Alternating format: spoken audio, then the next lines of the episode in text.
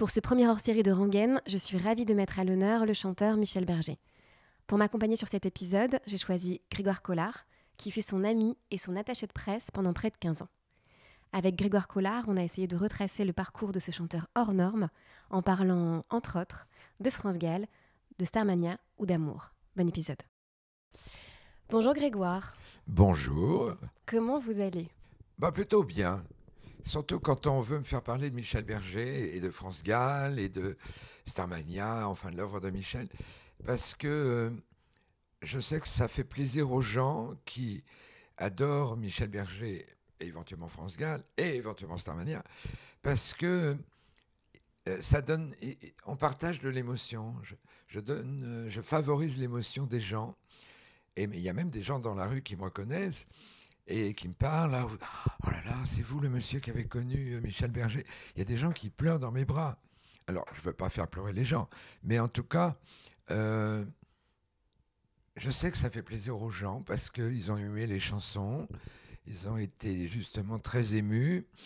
Euh, et puis ça a duré euh, longtemps, la carrière de Michel quand même. Donc euh, c'est dans leur vie, dans leur mémoire, dans leur passé, mais aussi dans leur présent. Et donc ça me fait plaisir de parler. Je vais vous présenter. Donc, vous, vous êtes Grégoire Collard. Ça, c'est sûr. déjà, ça va. Je Un bon point. Je, je, ne me gourre pas. Je suis bien avec Grégoire Collard. Et vous avez été l'attaché de presse et ami de Michel Berger et France Gall. Vous les avez accompagnés pendant près de 15 ans. Mais vous avez aussi, et c'est bien de le dire, accompagné euh, et côtoyé euh, des gens comme Alain Chamfort, Serge Gainsbourg, Christophe, oui. Alain Machung, Igelin et d'autres. Sacré CV quand même. Et du coup, euh, comme je le disais, vous avez été l'un des plus proches collaborateurs du couple pendant plus de 15 ans. Oui, vous avez oublié dans la liste euh, les Queens, par exemple. Oui, vous avez effectivement, vous, avez, vous êtes à l'initiative du lancement des Queens en France, tout à fait. Oui, c'est ça. Alors, je vous raconte deux secondes comment ça s'est passé. Oui, carrément. Il se trouve que donc j'étais attaché de presse euh, indépendant et que euh, donc je travaillais chez moi au téléphone et tout ça. Et j'alertais les médias de certains artistes que des maisons de disques me proposaient pour les mettre en valeur pour leur obtenir des, passages sur les radios euh, et dans, les télévisions. Et euh, donc je ne dépendais de personne. Donc une maison de disques un jour m'appelle et me dit euh, ah, voilà Grégoire, on a signé un groupe là, un groupe anglais, mais voilà, c'était dans un catalogue, donc on ne sait pas trop quoi en faire. Et donc, est-ce que vous pouvez venir? Je dis bah oui.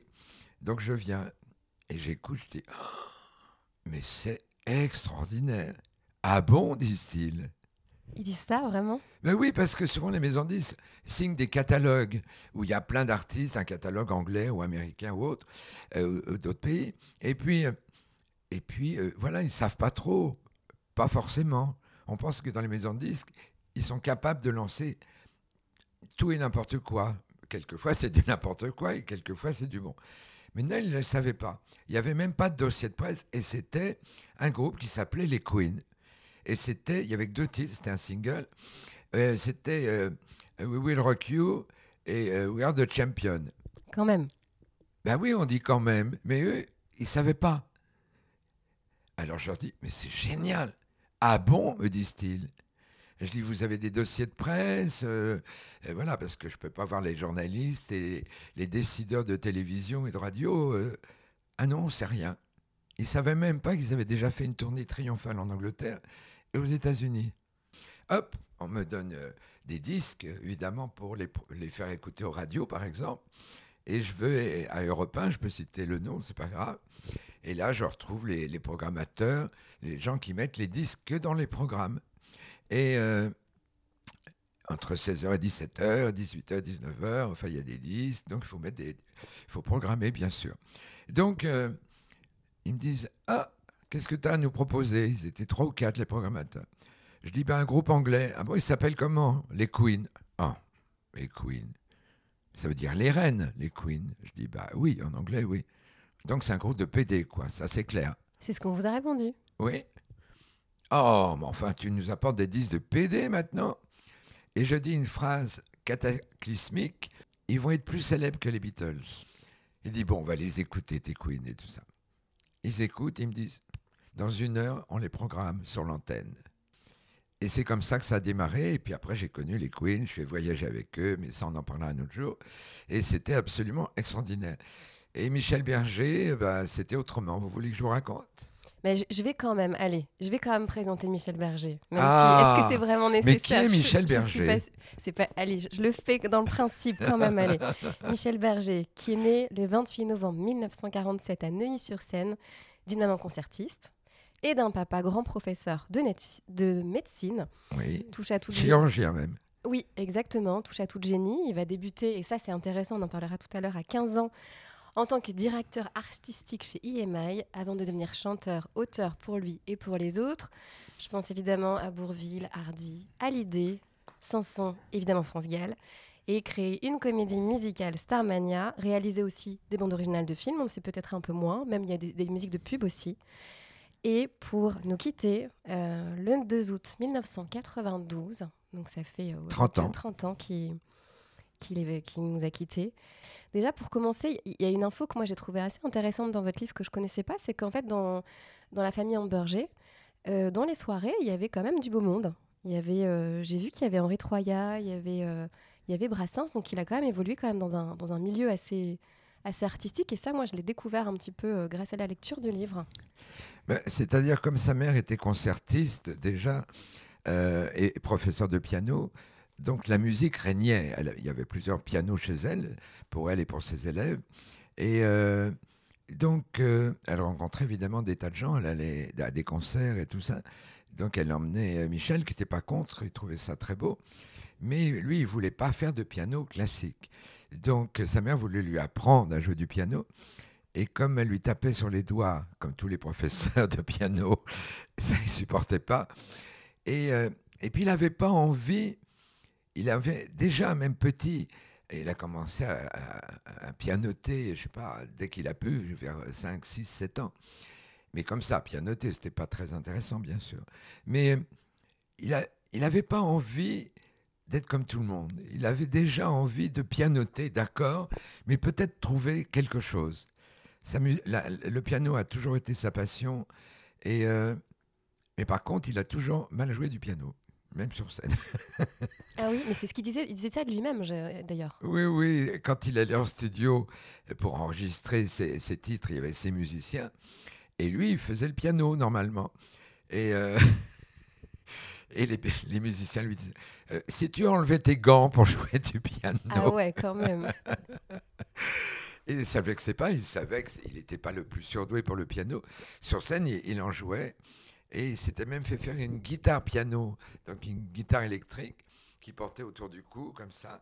Et il y avait comme un clavier de piano sur la guitare. j'ai vu ça sur des concerts. C'est lui qui avait fait inventer ça. Quand on est sur scène euh, devant 1000, 2000, 3000 personnes et qu'on est tout le temps au piano, Véronique Sanson le fait très bien. Mais euh, c'est un peu frustrant parce qu'on a envie de bouger, on a envie de, danser, c'était pas tellement son genre, mais enfin de, se rapprocher du public, d'aller voir les musiciens pendant qu'ils jouent et qu'on voilà. Donc euh, donc il s'est libéré sur scène. Et ça, ça j'ai jamais dit, mais libéré, c'était vraiment le mot. Tout va réellement commencer quand il a 15 ans. Alors ça semble fou aujourd'hui de dire ça, où il va devenir directeur artistique. Ça semble un peu fou de se dire aujourd'hui à 15 ans devenir directeur artistique. En tout cas à l'école c'était un peu plus, euh, à l'époque pardon c'était un peu plus plausible et euh, il va intégrer IMI. Oui, là, il, va, oui, Marconi, oui. Voilà, où là, il va avoir beaucoup, beaucoup de rencontres, dont celle avec Véronique Sanson. Il avait été engagé pour organiser des auditions. Donc, il y avait une audition euh, qui avait été organisée, c'était paru dans les journaux. Euh, maintenant, si on faisait ça, il y aurait 10 millions de personnes. Mais là, pour trouver des jeunes. Et, et donc, bah, et Michel Berger était là, pas tout seul mais euh, il devait donner son avis. Et puis là, il y a un groupe de trois, euh, deux, filles et un garçon, et qui, qui, viennent là. Donc ça se passe bien, et euh, à tel point qu'il les a engagés. Ils ont eu un contrat pour sortir des disques qui n'ont pas marché. Mais par contre, il n'a pas quitté Véronique Sanson, ils sont devenus plus proches peu à peu. Et donc c'est le disque Amoureuse. C'est ça. Qui est un, album incroyable. Aujourd'hui, quand on y pense, le jeune âge qu'elle avait. Ben oui. Quand il, hyper, il, semble hyper mature et on, ne s'imagine pas justement l'âge qu'elle avait quand, quand ce disque est publié. Moi, ça me semble fou aujourd'hui, en fait, ça. Elle, elle, était vraiment sensible à la musique. Elle était passionnée par, euh, euh, comme on le dira peut-être plus tard, comme Michel Berger, par les, les artistes américains. Elle, elle, avait le rock and roll dans le sang, si on peut dire. Et euh, donc, elle voulait faire du rythme, elle voulait, elle voulait faire des choses très personnelles. Et, euh, et puis, il y a son charme aussi qui a fonctionné euh, sur Michel Berger, qui a décidé de, de l'aider, de lui faire rencontrer donc une maison de disques et de préparer l'album Amoureuse. Donc en plus d'un choc musical, ils vont avoir un vrai coup de cœur l'un envers l'autre, ils vont tomber amoureux. Oui. Et il va y avoir une histoire d'amour qui, qui, va naître, du coup, jusqu'au départ de, de, Véronique Sanson. Oui, enfin, c'est pas tout de suite, il y a eu un moment pas tout de suite, il ouais. y, y, a eu un moment entre deux où euh, elle a attendu euh, en studio d'enregistrement et elle ne viendra jamais. Non, c'est pas tout à fait ça. C'est pas tout à fait ça. Il se trouve que euh, Michel, lui, c'était un casanier. Lui, d'abord, sa vie, c'était le piano. Et avec Véronique, ils se faisaient des. Ils avaient chacun des pianos comme sa tête beige, l'un en face de l'autre. Et ils rivalisaient de composition. Ah bah moi j'enregistre ceci, moi je ah bah moi je, je, fais, je vais essayer de faire euh, euh, un, truc un peu classique comme ça. Ah bah moi aussi je vais faire un concerto et tout ça. Ah bon t'as pas fait ton concerto Ah bah moi je l'ai fait. Enfin c'était des chamailleries comme ça de, mais c'est génial cette rivalité et donc très amoureux, ça c'est sûr. Et, euh, mais Michel n'aimait pas sortir. Euh, il voulait pas aller en boîte. Il dansait. J'ai jamais vu danser, même un slow. Hein. Il y a une photo d'ailleurs on le voit danser avec Véronique sur Internet, mais il y en a qu'une, je veux dire. Jamais on l'a pris en train de danser. Et, euh, plus tard, avec France, on est allé aux États-Unis dans des boîtes de nuit ou machin, enfin des, des, euh, des, oui, des dancing, on va dire. Bref, il était casanier. Et Véronique, elle voulait sortir. Elle voulait faire la vraie fête. Donc Michel restait au piano et elle sortait. Mais les gens peuvent être différents, amoureux et différents. Et donc pour la retenir, lui composait, il, essayait de la tenir, il l'attachait pas au piano, mais voilà, c'était comme un jeu aussi, cette espèce de rivalité de, de piano et de clavier. Et qu'est-ce qui va se passer du coup au moment où Véronique Sanson du coup euh, bah, s'en va, le quitte euh, comment euh, ça va être quoi la réaction de Michel Berger J'imagine qu'il est évidemment dévasté. Il va se plonger dans l'écriture du coup de son premier album, mais, mais qu'est-ce qui va se passer tout ce temps-là? Il en avait peur qu'il s'en aille. Il a commencé à écrire des chansons en manifestant un peu déjà la peur qu'il avait, qu'il ressentait qu'elle parte. Et donc elle a fait des chœurs sur cet album, alors que c'était des chansons, il pensait qu'elle allait partir. Et elle a fait des chœurs. C'est ça qui est étrange quand même. Et puis finalement, elle est partie. On a toujours dit que c'était pour un paquet de cigarettes. Non, elle est partie, voilà. Mais euh, elle préparait, elle était amoureuse de, quelqu'un d'autre, de Stephen Stills, et elle savait très bien qu'elle partirait. Et lui sentait qu'elle pouvait partir. Mais il n'était pas au courant de la vérité, c'est-à-dire que son idéal, c'était de prendre le premier avion qu'elle pourrait prendre un jour, en, allant chercher la nuit son passeport chez ses parents et euh, en empruntant de l'argent Nicoletta pour un oui, billet. Elle, oui, elle est incroyable. Cette la complice des mauvais coups. Elle n'a pas l'argent et Nicoletta va lui prêter de l'argent pour prendre. C'est ça. En disant tu me rembourseras. Ça, c'est vraiment la bonne cause. Ce qu'elle a fait. Et donc, hein, voilà, elle a disparu. Donc, Michel a affolé. Les parents, pas de, de, Véronique, pas du tout au courant. Donc, les parents ont appelé Interpol pour la retrouver. Ils avaient des grandes, grandes relations euh, partout. Et. Euh, et donc, on ne savait pas où elle était. Et elle était partie aux États-Unis. Retrouver, du coup, le, second tome de sa vie, on va dire euh, oui, oui, oui, Michel a été un grand amour pour elle. Elle l'a jamais oublié. Hein. Jusqu'à maintenant, elle a toujours pensé, d'une certaine façon, à Michel, même si elle a épousé Stephen Stills et qu'elle a eu un enfant avec lui, Christopher. Mais euh, puis elle a répondu en chanson à Michel, mais ça on en parlera peut-être. Mais en tout cas, elle s'en voulait le jour de son mariage euh, en Angleterre, où il y avait toutes les stars du monde, les Beatles, euh, enfin voilà.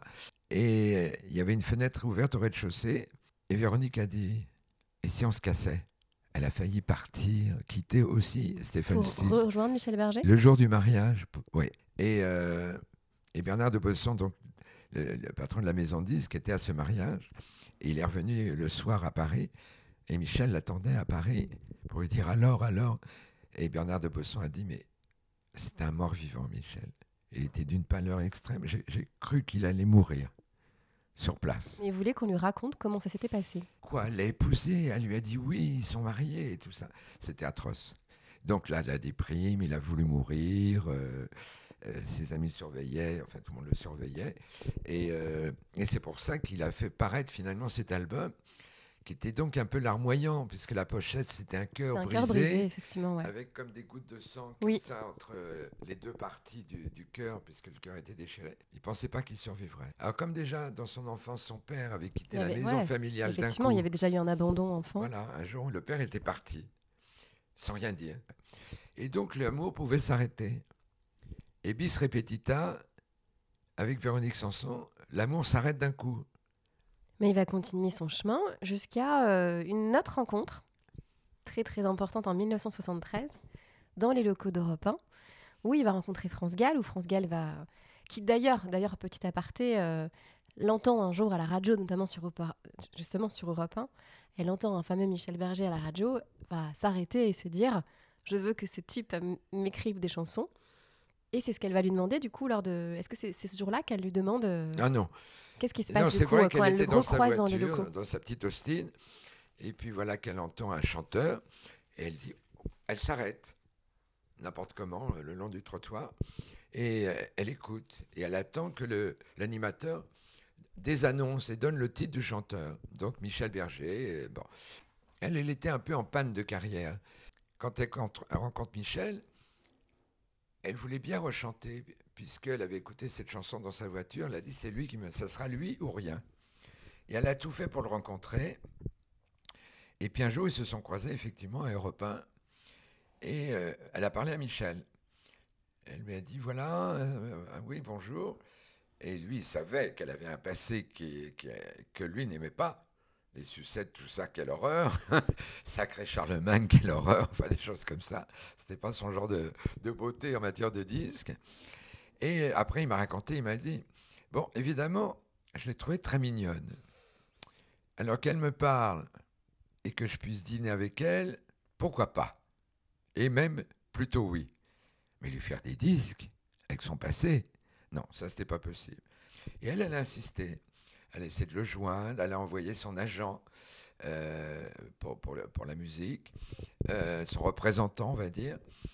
Et elle est venue plusieurs fois chez lui, où là, il parlait que de musique, de disques. Qu'est-ce que vous aimez? Vous voyez Qu'est-ce que vous aimez? Euh, Alors, France disait ce qu'elle aimait. Heureusement, elle aimait des disques américains. Puis, à force de se rencontrer et de sympathiser, et puis, du coup, ils chantonnaient ensemble quand il y avait la Fitzgerald ou Red Charles ou d'autres. Et il oh, quand même, elle chante pas mal. Puis un jour, il lui a proposé de faire euh, des chœurs Ouais, sur Mon fils rira mon du fils rock'n'roll. rira du rock'n'roll. Et elle fait une prise de son, elle chante. Et Michel lui dit C'est bien. Comment ça, c'est bon? Il faut qu'on recommence. Non, c'était bon. Elle, elle n'en revenait pas non plus. Que d'un seul coup, ça match à ce point-là. Donc là, en fait, il, la découvre finalement là en tant que chanteuse et il se dit Ah, quand même, pas Alors mal. après, les, les- là, il s'est rien passé dans le studio, mais ils ont continué, à recommencer à se voir de façon plus amicale. Et puis, euh, un jour, ils étaient ensemble chez Michel euh, pour travailler. Et Michel lui dit Ah, j'ai écrit une nouvelle chanson, j'aimerais te la faire euh, entendre. Et il lui euh, chante ma déclaration. Ah, je vais être heureuse de chanter ça, mais c'est merveilleux, j'adore. Merci Michel. Et là, lui dit Non, mais c'est pas pour toi la chanson. C'est ma chanson. Et elle, elle commence à s'énerver. Elle s'énervait vite. Hein. Elle dit Non, ça sera ma chanson. Elle était surnommée dans sa famille le petit caporal. Oui, Elle était très déterminée. oui, parce que c'est elle qui dirigeait ses frères aînés partout, qui décidait où on allait à l'époque et tout ça. Et enfin, bref. Et donc, euh, elle était presque fâchée. Elle dit Non, non, non, non, moi je vais la chanter. Je suis prêt à payer le studio, la production, je paye tout. Eh bien, il lui a donné. Mais elle a dit Ok, j'ai quelque chose à faire, je m'en vais. Et elle est partie. Et en fait, elle était allée rompre avec Julien Clerc, avec qui elle était, Ça n'a pas pris longtemps. Une heure après, elle était revenue. C'est vrai, vraiment Ah oui, et elle lui dit C'est bon, je suis libre. Et c'est comme ça que ça a démarré. Et d'ailleurs, en fait, euh, je, je sais pas, c'est c'est peut-être une anecdote que peu de gens savent, mais du coup, la chanson Souffrir par toi n'est pas souffrir, quand Julien Clerc chante ça, c'est quand France Gall le quitte, en fait. Ah, tout à fait. Et aussi, alors, c'est pour faire du Il y coup a eu un- Claude François Ah aussi. ouais, et peu de gens aussi savent que quand Claude François chante comme d'habitude, c'est quand France Gall le quitte. Oui. Donc, les, parmi, euh, parce que franchement, c'est ces deux chansons d'amour incroyables, c'est dû à France Gall et à des ruptures. Et euh, France n'a jamais voulu parler de ses chansons. Ça l'a agacé. Pas que ça devienne des succès. Mais enfin, bon, c'est quand même la chanson, comme d'habitude, ça a été mondial, repris par Sinatra, par tout le monde. Et euh, Souffrir par, par- par toi n'est pas souffrir. Moi, je trouve que c'est un chef-d'œuvre. Complètement. Hmm. Tout- toute femme aimerait qu'un homme lui chante ça. Ah oui, je vous le confirme. Je vous le propose, cher ami. et donc, euh, non, mais elle n'a jamais voulu en parler. et, Pourquoi, à euh, votre avis, elle voulait pas en parler? Parce que c'était du passé. Elle détestait pas euh, Claude François. Elle a rechanté après en duo à la télé avec lui et tout ça plus tard. Et puis euh, Julien Clerc aussi. Et, après, ils avaient, euh, quand lui, il était avec Miu Miu, et ils avaient une maison face à face dans le 16e. Ils se voyaient par les fenêtres. Non, mais faut le faire quand même. Et donc, ils se détestaient pas. Mais enfin, ils n'étaient pas non plus intimes. C'était passé. France, quand elle. on est là pour parler de Michel Berger, mais France, quand elle fermait une porte, elle était. Elle restait pas vraiment entrouverte. En fait, là, ce qui va se passer aussi, c'est que là où Claude François et Julien Clerc la mettaient un peu dans l'ombre et euh, étaient un peu obnubilés par leur carrière et qu'elle, elle était en train d'un peu de stagner, c'est que Michel Berger va, elle, la mettre dans la lumière et, et, vraiment la révéler. Je pense que c'est c'est ça aussi la différence avec les deux précédentes histoires Ah, d'amour. Il y avait quand même une vraie histoire d'amour, d'abord. Bien sûr. Alors, France pense qu'elle n'aurait pas pu être amoureuse euh, de quelqu'un qui soit pas dans la musique, dans l'inspiration, dans le spectacle, d'une façon générale. Elle était faite pour ça. Son père, à elle, euh, avait été euh, auteur-compositeur. Il avait écrit La Mama euh, pour Charles Aznavour et puis des chansons pour Edith Piaf. Et elle est tombée donc amoureuse de Michel, ok. Michel est tombé amoureux d'abord de sa voix, de ses cheveux blonds, de sa voix, et puis finalement de son corps. Et puis là, ils se sont mariés finalement assez rapidement. On va faire un petit bond. On est en 1975 et votre téléphone sonne. Et au bout du fil, c'est un certain Michel Berger. Qu'est-ce qu'il vous dit? Alors, il se trouve que je l'ai appris après, qu'à cette époque-là, il était malheureux euh, dans sa vie artistique parce qu'il avait déjà euh, enregistré des 45 tours et tout ça. Et euh, au tout début, le tout premier avait bien marché quand il avait 15-16 ans, parce qu'il avait été chouchou de l'émission euh, Salut les copains. Donc ça veut dire que ça passait deux fois dans l'émission, chaque jour, pendant une semaine. Alors ça, c'était le Graal absolu. Ça faisait démarrer les gens. Mais il chantait quand même des, chansons du genre euh, J'en ai assez des thés à la camomille. C'était quand même euh, l'époque un peu yéyé, et voilà, les débuts du rock'n'roll, Johnny et compagnie. C'était pas très rock'n'roll. Donc, euh, en fait, ça marchait pas. Il était respecté parce que déjà, il faisait des chansons pour d'autres gens qui avaient du succès, des chansons en anglais, des, des- voilà, des, tas, de choses. Mais en tant que chanteur, lui, non. Il passait pas sur la radio, ou très peu. Et donc, euh, il en souffrait, bien sûr. Parce que quand il écrivait pour d'autres, pour France Gall notamment, ça marchait très bien. Et lui, non. Et donc, euh, il va voir André Torrent de RTL. C'était un grand animateur très célèbre et très. Voilà. Et il lui dit écoute, mes disques ne passent pas sur RTL et tout ça. Et André Torrent lui dit mais moi, je, je, je parle dans le poste, mais je ne fais pas les programmes. Je ne peux rien faire. Et Michel insiste il dit mais écoute, apparemment, personne n'aime mes chansons. Est-ce que tu connaîtrais quelqu'un, un attaché de presse, qui aime ce que je fais Et André Torrent lui dit J'en connais un. Ah bon Michel lui dit Ah bon mais Ah oui. File-moi son numéro de téléphone. Il est très spécial. On parle Ça s'annonçait mal. On parle de vous. Il est pénible, autoritaire, et il n'aime pas beaucoup les chansons françaises. Il aime que les chansons américaines de rock et de jazz. Il doit lui dire c'est parfait, c'est pour moi ça. De jazz, comme Michel Ouais. aimait. Ouais, ouais, tout à fait. Il aime Red Charles et il aimait la Fitzgerald et d'autres, bien sûr. Il me dit, ah bon, très bien. Et il aime ce que je fais. Oui, oui, absolument. Et il a écouté certains de tes titres qui... et il aime beaucoup ce que tu fais. Il m'appelle et il me dit, j'aimerais vous rencontrer euh, et tout ça. Et je me dis, waouh. Donc je lui dis pas tout de suite que j'adore ce qu'il fait. Pourquoi Parce qu'après, on va parler d'argent un jour. Il faut pas trop dire aux Ah gens oui, qu'on oui. adore. Il faut savoir aussi négocier. Je n'étais pas facile, je vous le dis. Et donc, euh, je vais chez lui. Euh, il me reçoit. Alors, je sonne à la porte. Et puis, qui m'ouvre une petite blonde, France Gall. Et je me dis, qu'est-ce qu'elle fait là, celle-là? Ah oui, Je n'étais pas, au courant. Ils faisaient pas de photos ensemble. Ok. Et euh, donc voilà. Et puis j'étais pas potin à mort quand même pour savoir qui couche avec qui, qui sort avec qui. Elle était là. Je me dis, oh là là, celle-là. Euh, comme je n'aimais pas ce qu'elle faisait avant, à part donc euh, la, ma déclaration, donc elle est quand même très aimable. Michel est en haut, il vous attend et tout ça. Bon. Et je suis seul avec Michel. Il me dit, ben voilà, je vais sortir un nouvel album. Dans ma tête, je fais, ouais. Et il me dit, j'ai écrit un album pour France Gall. Et dans ma tête, je fais non. Euh, il me dit, mais enfin, je savais déjà qu'il écrivait pas mal quand même. Et euh, il me dit, vous voulez l'écouter? Je dis oui, chez moi. Parce que là, je serais tranquille. Mais bien sûr, pas de problème et tout ça. Et je m'en vais avec euh, l'album. Je l'écoute chez moi. Et je trouve ça vraiment très intéressant ce qu'il avait écrit pour France. Et donc, je m'en occupe. Je, lui obtiens des télés. Ça, c'est pas difficile pour, euh, pour elle à l'époque, déjà. Et puis les radios et tout ça, ça, ça marche bien. Et au bout de deux mois, Michel me rappelle et il me dit euh, J'aimerais bien que. Là, il me tutoyait. On avait passé un cap quand même. Il me dit J'aimerais te faire écouter euh, euh, autre chose. Donc j'y vais. Et là, il, me- montre qu'il a fait un album pour lui.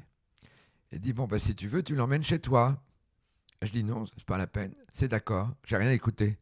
Et ça n'a pas marché vraiment bien tout de suite parce qu'il y avait beaucoup de choses à remonter parce que les, les, les gens de radio, télévision trouvaient qu'il avait une voix un peu trop perchée, pas féminine mais précieuse, on va dire, et que qu'il avait rien même physiquement pour être une star. Euh, ça, marchote un petit peu en radio, en télé, euh, alors que pour France, ça marche très bien. Et puis au bout de trois ans à peu près, on est ensemble. Là, on est devenu, je suis devenu proche de la famille. J'arrivais quand même à lui faire faire des télés, mais c'était pas le succès fou. Alors qu'elle, ça marchait bien. Et euh, un jour, on était à Saint-Tropez, euh, et donc avec euh, tous tous les trois. Et puis il me dit, dis-moi, comment ça se fait que tu travailles vraiment super bien pour ma France, ça marche pour elle, et je doute pas que tu travailles très bien pour moi, sauf que moi, ça marche pas. Pourquoi? Ah, Je dis, ben, moi, je sais. Ah, Je dis, mais c'est parce que tu ne fais pas de bonnes chansons pour toi. Ah, mais vous avez du cash, cran hein. quand même. Ben non, mais moi, j'en prenais plein la tête quand j'allais en radio. Ça n'a pas d'allure, c'est pas bien, de- j'en entendais des choses. Voilà. Et puis son cœur brisé, qui avait été un peu méprisé par les radios parce que c'était trop larmoyant, pleurnichard, au lieu des. c'est une fin d'histoire d'amour. Donc, euh, il m'appelle euh, six mois après. Il me dit voilà, je suis en studio, j'aimerais bien que tu viennes, je dois faire écouter me- mon album. On est en quelle année à ce moment-là? Là, c'est en- euh, euh, là quand je vais en studio au début 80. Donc, euh, alors, je sais de quoi. Voilà, là, on va arriver sur, sur, le, sur le tube. On y, a- on y vient là. Et bien voilà. Et euh, donc j'écoute. Et il me dit alors, il faut qu'on sorte un premier 45 tours pour lancer l'album, comme ça se fait toujours, donc deux titres. Qu'est-ce que tu penses qu'on doit mettre sur ce premier titre pour accrocher les programmateurs, les télés, les radios? Ah, Je dis, c'est quelques mots d'amour. Comment Tu la trouves bien cette chanson-là? Je ne sais pas pourquoi il l'avait mise, s'il l'aimait pas, mais enfin bon. Il dit, t'aimes bien Ah, J'ai dit, ça, c'est un c'est même pas un tube, ça sera un standard. Toute ta vie, ça te suivra, cette chanson. Ah ouais, vous aviez bien vu là quand Ah, même. ben hein. j'avais une oreille. Ah ouais. Ah, ça, j'avais une oreille. J'en avais même deux. Et donc, il dit Ah bon, tu crois? Et ben, je dis Bah, pourquoi tu pensais à quel titre, toi? La groupie du pianiste. Et là, je fais Ah non Pas la groupie du pianiste. Mais Pourquoi? Ben pourquoi? dit-il avec la voix féminine. Je dis, écoute, la groupie du pianiste, déjà le titre, Michel, tu te plains de pas avoir de fans, de pas avoir de groupies. Tu en as des groupies devant chez toi qui attendent avec un crayon à papier pour que tu signes. Il n'y en a pas. Il y en a pour France, tous les jours, à longueur de journée. Il n'y en a jamais pour toi. T'as pas de groupie. La groupie du pianiste, t'es pianiste. Donc c'est toi, tu parles de toi, on est bien d'accord. Et en plus, on pense dans le métier que tu es un peu prétentieux, que tu penses avoir du talent, que tu veux l'affirmer, que tu veux le dire. Et voilà. Donc as, il faut arrêter tout ça. Donc on sort quelques mots d'amour. Ça, évidemment, j'étais un peu déçu parce que ça a mieux marché que le reste à d'avant, mais pas terrible. C'était pas un tube. Et toujours pas de groupie devant. et puis un jour, il m'appelle et il me dit Grégoire, il faut que je te parle. Ça, c'était du sérieux. Il me dit Qu'est-ce qu'il va me dire? Au téléphone. Il me dit Écoute, euh, on va sortir la groupie du pianiste. Et il en a vendu un million. Et il m'a rappelé après. Il me dit Tu sais quoi? Plus jamais, la phrase commence par plus jamais. Plus jamais je te demanderai de choisir le premier single. et pour ça, il avait raison. Et donc là, on a un vrai tube, et ça y est, on a un vrai succès d'estime ah bah du public. Et puis après, là, c'est le démarrage pour lui. L'été suivant, en 1980, une semaine, Michel était numéro un de tous les parades, de radio, de, de, vente et tout ça. La semaine suivante, c'était elle, euh, c'était lui. La semaine suivante, ça, toutes les semaines, ça changeait et il se chamaillait devant moi. Nanana, Michel, je suis numéro un. Et la semaine d'après, c'était des gamins en même temps. C'est incroyable quand même le succès comme ça de, de ce couple. Gigantesque. C'est fou. Et c'est là que tout a démarré pour Michel. Entre-temps, là, on est en, 80, en, 1980, mais avant ça, oui. il y a quelque chose dont on n'a pas parlé, c'est Starmania. Ah bah oui. Voilà, donc on, va en parler parce qu'en plus on a... On a... C'est en 79, voilà, on a, juste un an avant. On est, on est, on est un peu avant. Michel a toujours rêvé de faire une comédie musicale. Oui. France Gall va lui parler d'un auteur qui a travaillé notamment pour Diane Dufresne, qui a notamment écrit euh, Aujourd'hui j'ai rencontré l'homme de ma vie. Elle lui dit Ce garçon est formidable, euh, faut que tu le contactes. Et lui le contacte, à mon avis, euh, par erreur, avec le décalage horaire, j'imagine, en pleine nuit. Il va contacter Luc Plamondon. Qui lui a raccrochonné. Qui lui a raccrochonné en, en, disant quoi euh, bah, Pardon, mais je dors. c'est pas l'heure, c'est pas une heure pour, pour, pour m'appeler. Et d'ailleurs, il va dire un truc que je trouve très intéressant. Il va dire Bonjour, je m'appelle Michel Berger et je vais faire un opéra rock avec vous. Et là, c'est intéressant. Il exprimait toute la violence qui est en moi. Ça veut dire quoi, ça? Ah, mais Michel, il, euh, il avait une violence rentrée, ça c'est sûr. Et puis, il avait déjà alors qu'il était donc euh, issu d'une famille bourgeoise. il était très marqué par l'évolution du monde jusqu'à la fin de sa vie. Puisqu'après, il a fait des chansons, il a fait partie de, sur, les. Il a été très très engagé dans sur les prisonniers politiques, où il a, bon, il a fait plein de choses et euh, faire partie d'associations humanitaires et tout ça. Bon. Mais justement, en sortant de chez ses parents bourgeois et tout ça, en enlevant sa cravate, il a découvert que le monde n'était pas comme ça qu'il y avait des mendiants, qu'il y avait des gens, et qu'il y avait du terrorisme, et qu'il y avait des enlèvements. Et aux États-Unis, il y, avait la fille d'un Patty Hearst, qui était la fille d'un grand mania de la presse, qui a été kidnappée, enlevée, kidnappée. Et, euh, et comme elle avait attrapé le syndrome, je crois que c'est le syndrome de Stockholm. Mmh, c'est ça. Et euh, donc elle est tombée amoureuse d'un des terroristes qui l'avait enlevée. Bon, il devait être beau, hein, j'imagine. puis elle était sûrement un peu canaille aussi. Mais en tout cas, et puis, elle est devenue terroriste, c'est-à-dire qu'elle-même, elle a braqué des banques avec eux. Et finalement, Starmania, c'est un peu la même histoire. Parce que la jeune femme qui est journaliste, donc qui est au perché dans la société, euh, est enlevée dans Starmania par le chef des terroristes, donc euh, Johnny Rockford, Daniel Balavoine. Et puis finalement, elle meurt dans l'histoire, elle, alors que ça n'a pas été le cas. Et donc, le fond est resté. Donc Michel a recommencé un peu son écriture, mais il lui fallait quelqu'un, comme ça c'était américain, il voulait trouver quelqu'un qui parle très bien le franglais, c'est-à-dire à la fois l'américain, l'anglais et, le, français. Et c'est France qui lui a fait écouter un album de Diane Dufresne, qui est donc une chanteuse québécoise. Et euh, et euh, il a trouvé que les paroles de Luc Plamondon pour, euh, pour Diane Dufresne étaient très différentes du français habituel, très moderne, avec des mots qu'on ne connaissait pas forcément, comme le monde est stone, parce qu'on ça commençait la drogue, mais en France aussi. Mais le mot stone ne circulait pas trop. Et donc, il y a même un journaliste, après, quand c'est sorti, qui a dit Mais un journaliste de l'Express qui s'est ridiculisé, il a fait un papier sur Starmania un jour en disant Mais le monde est stone, ça veut rien dire. Le monde est pierre. Parce que stone, ça veut dire pierre aussi en anglais. De le monde des pierres, ça veut rien dire. C'est n'importe quoi, cette comédie musicale. Et les autres journalistes ont dit Non, non, euh, tu te trompes, ça veut dire le monde est, est drogué. Mais c'était pas un mec qui fumait des pétards, ça c'est clair. Et donc Michel, France lui a changé son inspiration. Ils ont gardé un ou deux titres, euh, dont un titre qui s'appelle J'aime, Qu'est-ce que j'aime, que le français a gardé a chanté. Et le fond de l'histoire, donc avec des enlèvements, des terroristes, et puis, euh, et puis l'entente entre Luc Plamondon et, Michel Berger était fabuleuse, parce que Michel voulait qu'il écrive en, français, mais de façon avec comme le monde est stone, avec des, mots un peu différents ou des tournures un peu différentes, enfin un langage très avant-gardiste par rapport à la France. Et ça a été très compliqué, parce qu'évidemment, Luc Plamondon était venu en France, moi j'ai assisté à l'écriture en France, mais aussi au Québec. Oui, parce qu'il a loué en fait une maison... Euh, à Antibes, oui. Ouais, à Antibes pendant deux mois. Et d'ailleurs, il y a une anecdote assez, assez, assez, ah, marrante. Je vois laquelle. Ouais, c'est que Michel Berger fouillait dans les poubelles.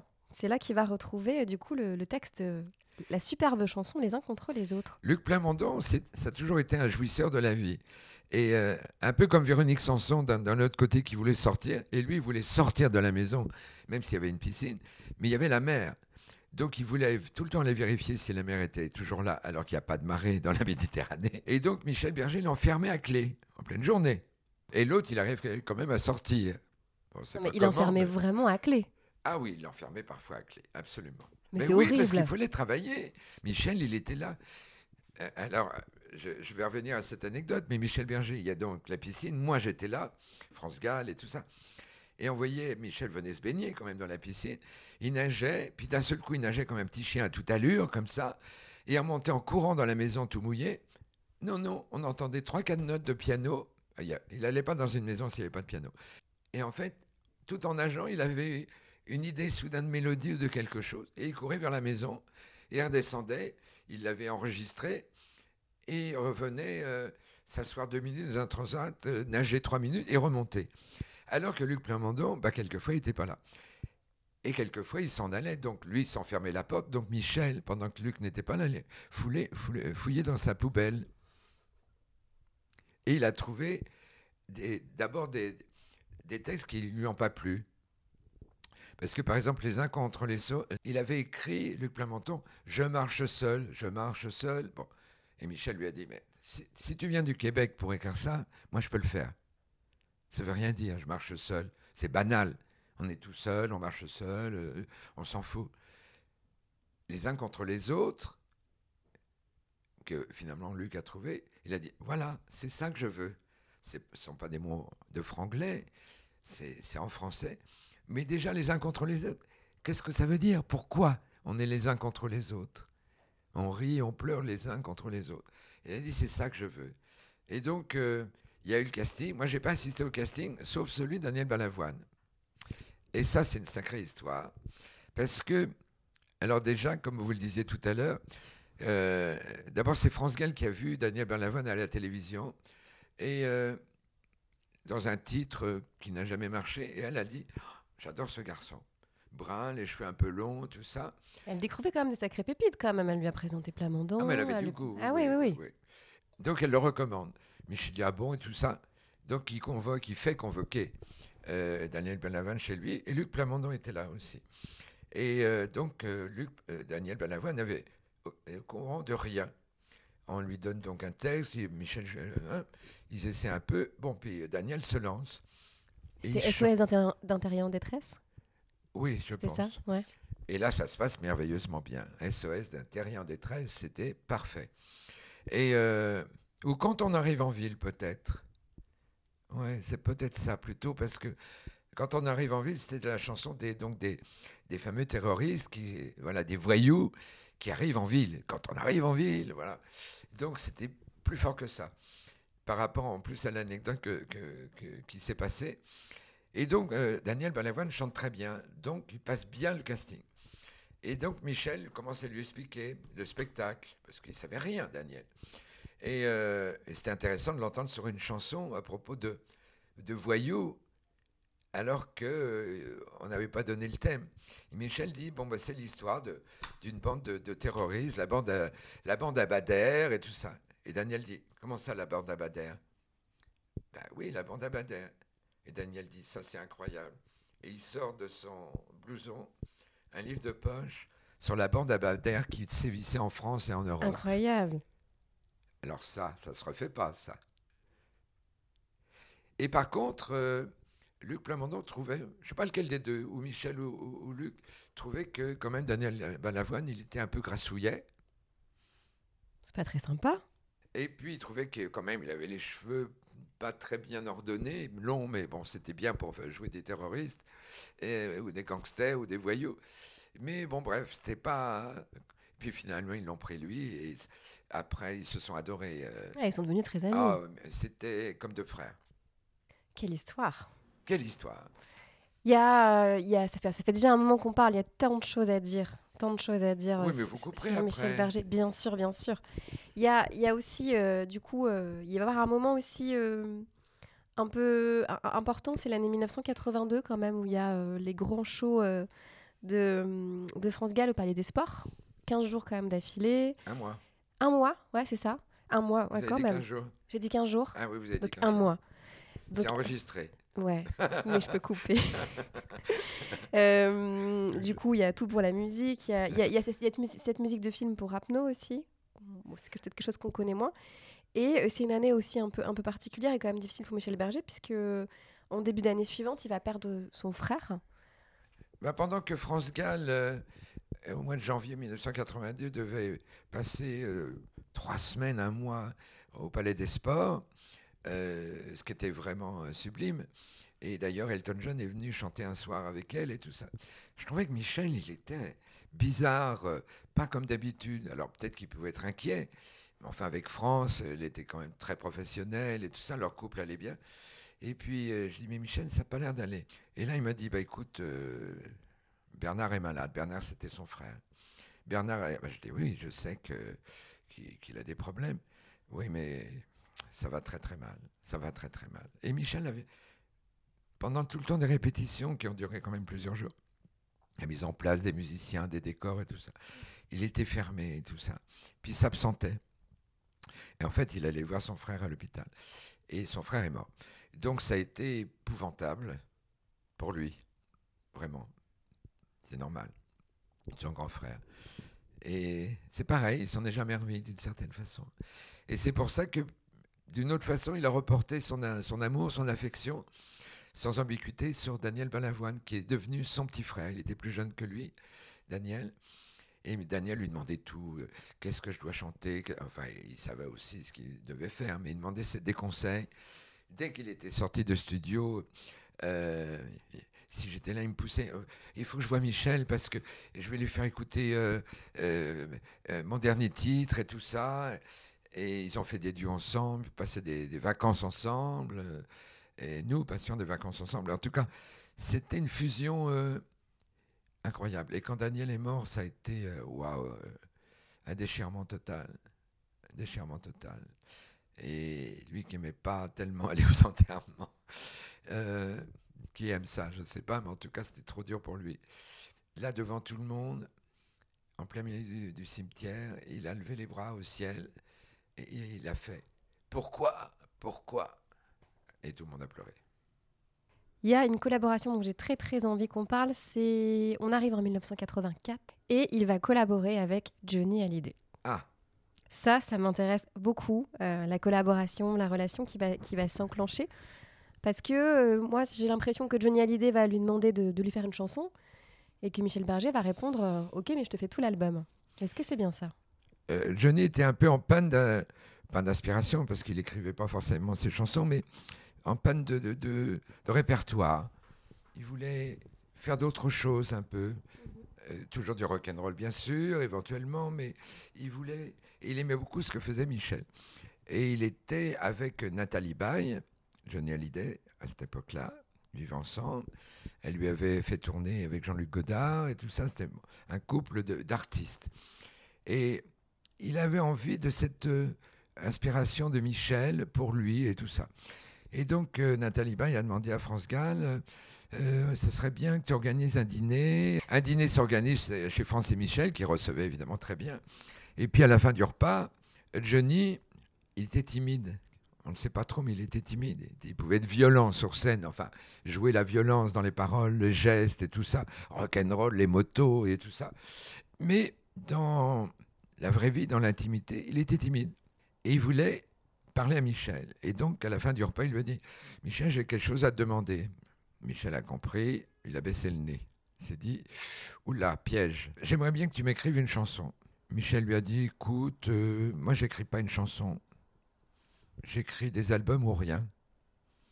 Dîner se passe et tout ça. C'était quand même un peu. Johnny, il était habitué à ce que tout le monde de lui proposer des chansons et qu'il lui demande des chansons et qu'on lui en écrive une sur le champ. Et là, c'est gentiment, poliment, parce que Michel était très poli, c'était un non. Ils s'en vont, personne n'est fâché. Mais enfin, c'était décevant pour Johnny. Et Michel, dans la nuit, il écrit plusieurs titres pour Johnny. Dont chanteur abandonné. Dont chanteur abandonné. Il appelle Johnny, il lui dit C'est OK pour l'album, je t'ai écrit déjà trois ou quatre chansons. Johnny, fou de joie. Et c'est comme ça que ça s'est passé. Et après, c'est Michel en studio qui a dirigé Johnny. Johnny n'avait rien à dire. Et donc, avec Johnny, il l'a dirigé. Et ça s'est tellement bien passé que Johnny lui a proposé que Michel soit son metteur en scène pour son prochain spectacle. Donc Michel a inventé, Johnny devait chanter, il y avait une douche sur la scène. Et Johnny a tout accepté et a, fait le, gentil toutou. J'exagère en disant gentil toutou, mais enfin disons que ça s'est très bien passé. Il était aux ordres de Michel, qui les donnait calmement mais fermement. Et ce qui était important pour Michel, c'est que lui, il a toujours eu la réputation de, ne pas être rock'n'roll. Mais il n'avait pas le public rock'n'roll, pur et dur et tout ça. Et il n'avait pas le style non plus. Un jour, il s'était acheté un blouson de rocker noir, mais tout neuf. Et quand Balavoine l'a vu avec ce blouson, lui a dit Mais c'est quoi ce blouson? Blouson de milliardaire. Il faut que tu, maintenant tu le mettes par terre, que tu roules dessus avec ta voiture, que tu le froisses, que tu l'abîmes, que tu l'uses. Mais là, tu as l'air d'un bourgeois en, disant, en blouson noir, c'est ridicule. Michel était vexé comme un pou. On, va, on est deux ans plus tard, on est en 1987. Et après euh, des concerts salués par le public, la critique, un succès incroyable, France Gall ah. déclare à Michel Berger un matin qu'elle souhaite arrêter la musique et il se trouve qu'elle changera jamais d'avis. C'était un peu plus dur que ça, parce qu'en fait, elle avait fait euh, une série de plusieurs semaines, je crois, à Bercy. Et euh, le dernier soir. à Bercy? Oui, ah oui, oui, oui, c'était. Non, mais c'était une star immense, hein, quand même. Et les gens pleuraient pour avoir des places, les gens du métier euh, qu'il a dénigré autrefois pour ses petites chansons. Mais ils suppliaient, et puis ils voulaient venir avec toute leur famille. Euh, un PDG voulait venir avec 20 personnes, c'était pas possible, bien sûr. Donc je gérais tout ça. Et donc, elle chante à Bercy, et le dernier soir, elle annonce au public qu'elle euh, fait ses adieux, qu'elle arrête de chanter. Donc la salle, voilà. Et Michel, en, en coulisses, lui dit Comment ça, tu vas arrêter de chanter? Oui, oui, mais bon, c'est pas grave, j'arrête de chanter. Euh. Mais ils avaient une fille malade de la mucoviscidose, donc elle voulait être présente euh, à la maison et s'occuper, euh, voilà. Et, puis elle trouvait qu'elle était au sommet, donc il y a un moment, elle pouvait s'arrêter. Et elle avait effectivement envie de faire autre chose. Elle voulait peut-être être antiquaire. Et Michel, qu'elle lui annonce ça comme je vais chez le coiffeur demain, je serai pas là demain parce que je vais chez le coiffeur. Non, elle sera pas là demain parce qu'elle arrête de chanter. Et ça, c'était impossible pour lui. Que sa muse, c'était son extrême muse, France Gall, pour tout ce qu'il faisait. Qu'elle lui dise ça, ben, c'est pas grave, je serai pas là, je serai plus là. Elle n'allait pas le quitter. Elle voulait arrêter de chanter. Et ça, c'était impossible. Parce que du coup, la complicité pouvait, devait, pouvait s'arrêter. Donc c'est là qu'il a commencé à se détacher un petit peu d'elle. Leur couple en a pris un coup, même s'il a compris qu'il fallait s'occuper de leur fille. C'était pas possible d'arrêter la chanson, ni pour lui, ni pour elle, ni pour personne. Il fallait continuer. Donc il a très mal pris. Et il a continué à, du coup à, faire ses propres albums. Il y a aussi quand même l'album en duo, il y a quand même double jeu. Elle n'arrête pas vraiment. Il y, a, double jeu au début des années 90. Donc il y a quand même euh, un retour à la musique, même si apparemment, du coup, en studio, c'était c'était un peu plus compliqué. J'ai l'impression qu'ils n'arrivaient pas à trouver musicalement euh, tous les deux. Ils n'étaient pas forcément raccords sur ce qu'ils avaient envie de faire sur cet album. Après l'arrêt de France par rapport à la chanson, à la musique et tout ça, il a beaucoup voyagé, notamment aux États-Unis. Il voulait faire des spectacles aux États-Unis. Il voulait que Starmania soit traduit en anglais, que ça soit joué à Broadway, ce qui a failli arriver. Ça devait arriver un mois après sa mort, c'est incroyable. Et euh, il voulait faire des œuvres et puis il voulait vivre aux États-Unis. Mais ce n'était pas possible de quitter la France. Euh, avec, et, France et avec les enfants, enfin voilà. Donc, il se détachait, il avait, bon, il cherchait l'inspiration. Et il a écrit des chansons en pensant à un éventuel euh, album de duo qu'ils avaient l'intention de faire, lui et France. C'était la première fois qu'ils allaient faire un album de duo. Et il est revenu avec des chansons. Et France lui a dit, elle était assez directe hein, au niveau de la chanson, de la musique. Elle disait ce qu'elle pensait. Et elle lui a dit, non mais t'as perdu ton inspiration. C'est nul. C'est mauvais. Enfin, je n'étais pas là, mais enfin, donc ça, ça l'a beaucoup choqué, évidemment. dit comment Elle dit non, non, on va faire un album, on va en parler tous les deux. Moi, je veux être co, euh, euh, de tout, euh, coproductrice. on va le faire ensemble. Et donc c'est France qui a tout dirigé. Ça a été là le commencement de la rupture, déjà sur le plan musical, parce qu'il a fait un album qui lui plaisait qu'à moitié, double jeu, et puis sur le plan du couple. En août 1992, France Gall et Michel Berger sont dans leur maison, dans le sud, en vacances. Est-ce qu'on peut parler de cette journée-là? Oui, c'est assez incroyable cette histoire. Euh, Michel est mort un, dimanche le 2 août, et ils étaient donc dans effectivement dans leur maison dramatuelle où il y avait euh, euh, plein d'amis qui avaient des maisons autour et tout ça. Euh, parce que lui, il n'allait pas dans Saint-Tropez, il était trop connu pour ça, et François aussi. Il voulait être tranquille et pas faire son Michel Berger, la star. Il était chez lui, il avait tout ce qu'il fallait, et, euh, France était là. Mais France, déjà, le trouvait très fatigué.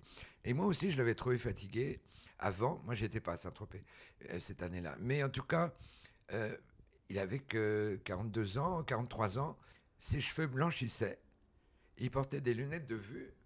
Et il commençait, il se voûtait un petit peu, je trouvais qu'il marchait un petit peu le, le, torse en avant, comme ça, en regardant ses pieds. Donc euh, je trouvais pas ça très bien.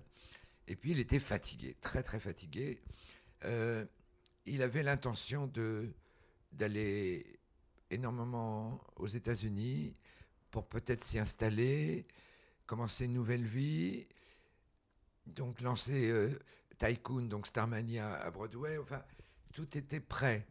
Et et puis au début de l'année 92, son père lui avait envoyé une lettre en disant Tu sais, Michel, alors qu'ils ne se parlaient pas normalement, euh, je t'écris parce que dans la famille, euh, tu as l'âge où, dans la famille, on est fragile du cœur, donc fais attention.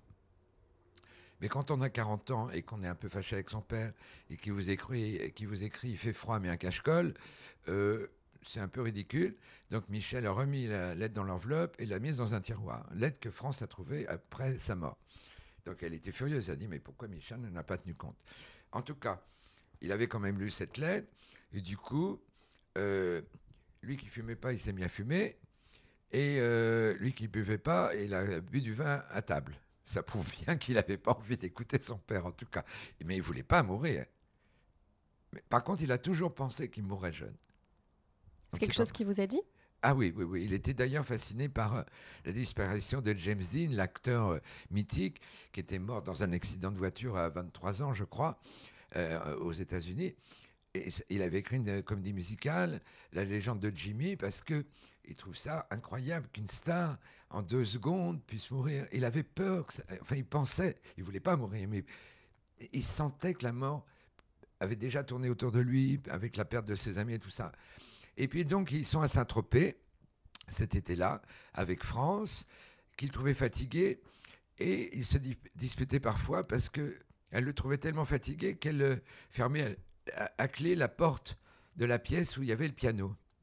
Et Michel, sans piano, ce n'était pas possible. Mais tu as fermé la porte où est la clé et tout ça. Mais France voulait qu'il se repose dans un transat. Et Michel, il avait de l'inspiration tout le temps, même dans un transat, même en bronzant, même, même dans une piscine, en nageant. Enfin, c'était incroyable. Et euh, d'ailleurs, un jour euh, que je parlais avec France, une autre année, euh, il disait Mais arrêtez de parler, vous, vous, me dérangez. J'ai dit Mais Michel, pourquoi? Bah, Parce que je suis en pleine inspiration.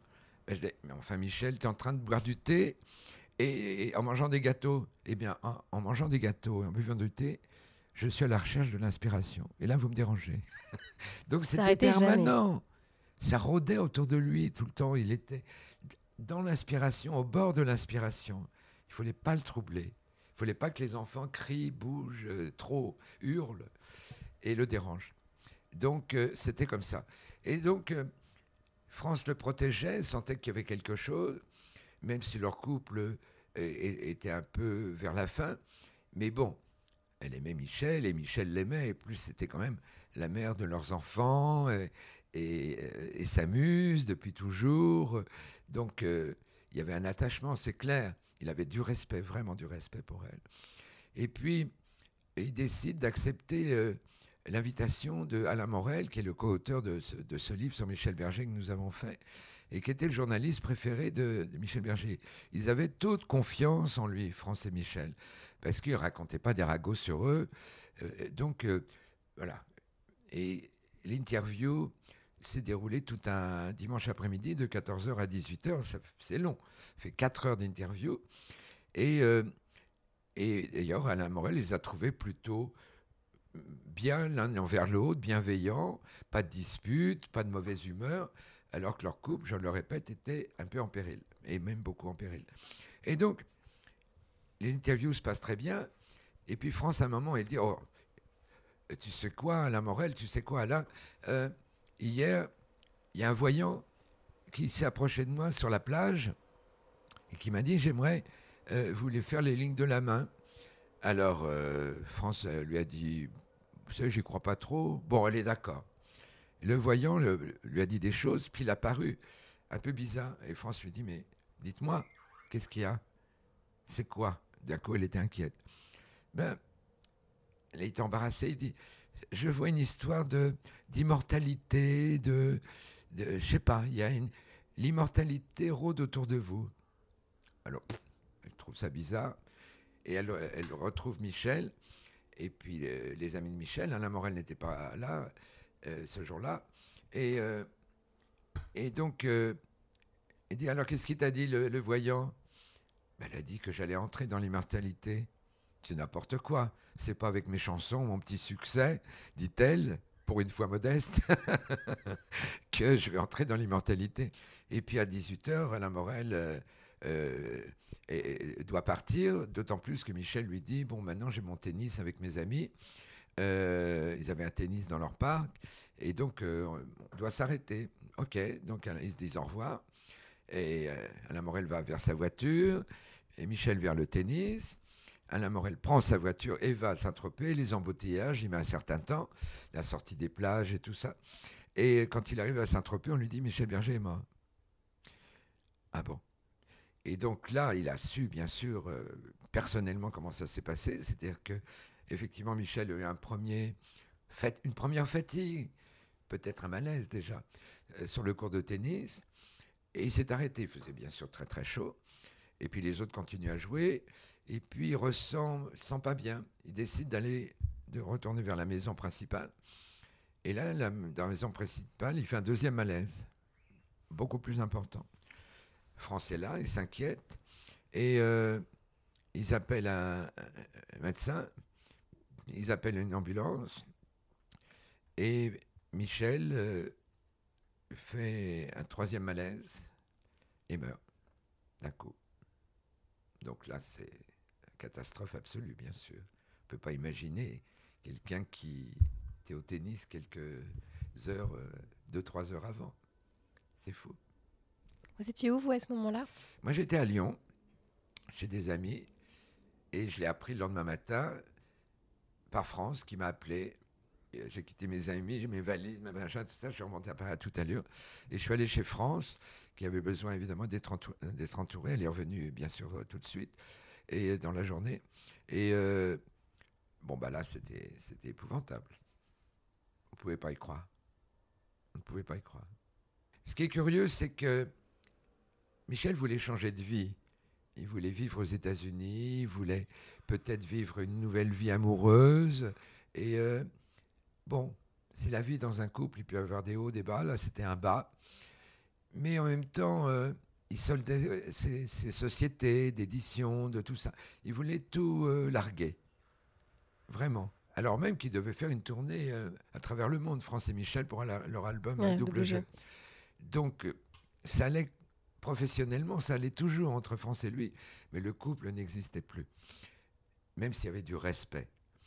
Et d'ailleurs, euh, devant Alain Morel, ils se sont parlé normalement, il n'y avait pas de haine, de, de, de- je peux pas le dire, détestation, de détestation, ça, allait bien, mais c'était fini.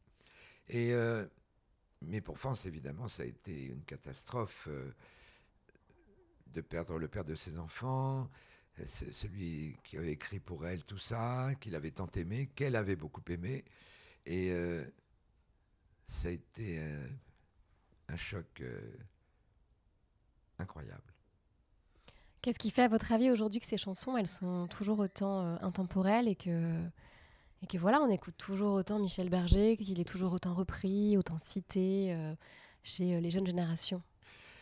Moi- Moi-même, ça m'épate que, Michel soit. qu'on en parle toujours autant.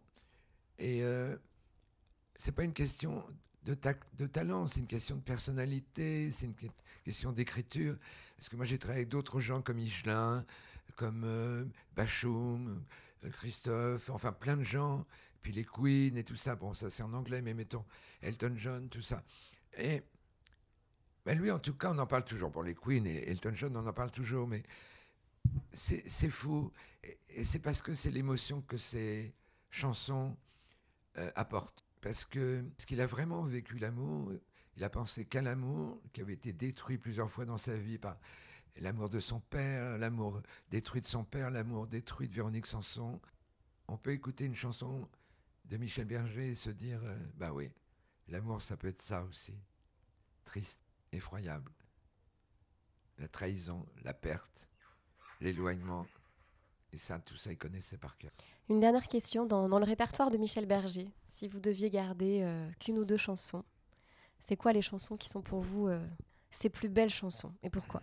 Pour moi, la plus belle chanson de Michel Berger, c'est Seras-tu là Une chanson d'espoir, Seras-tu là Mais c'est une question, donc on n'a pas vraiment la réponse non plus. Et c'est donc une chanson de d'amour qui s'est arrêtée, on ne sait pas pourquoi. Seras-tu là Reviendras-tu? Quand on vieillira, seras-tu là Est-ce que tu seras revenu? J'ai besoin de toi.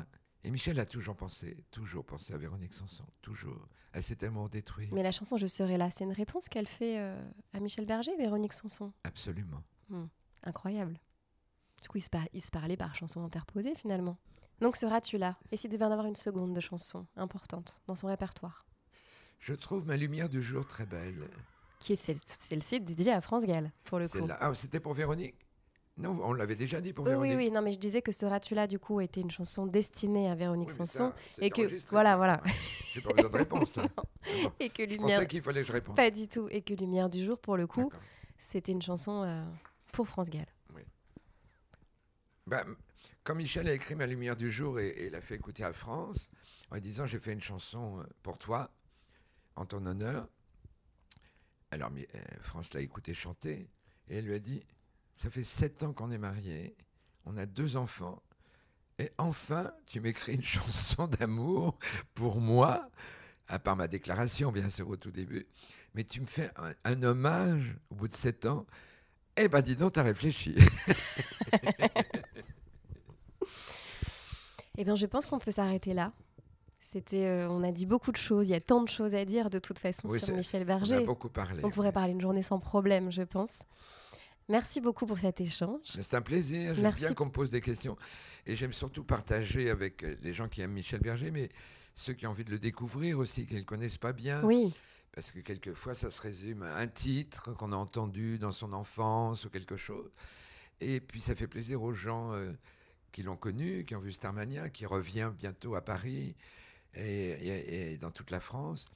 Et euh, donc, l'œuvre, l'esprit, l'âme de Michel, eh ben, il est là, avec nous. Ils sont là, tout est là. Merci beaucoup. Avec plaisir. À bientôt, Grégoire. À bientôt. J'espère que ce premier hors-série de Rangaine sur Michel Berger vous a plu. Pour me suivre sur Instagram, c'est Rangaine le podcast. À bientôt pour un nouvel épisode.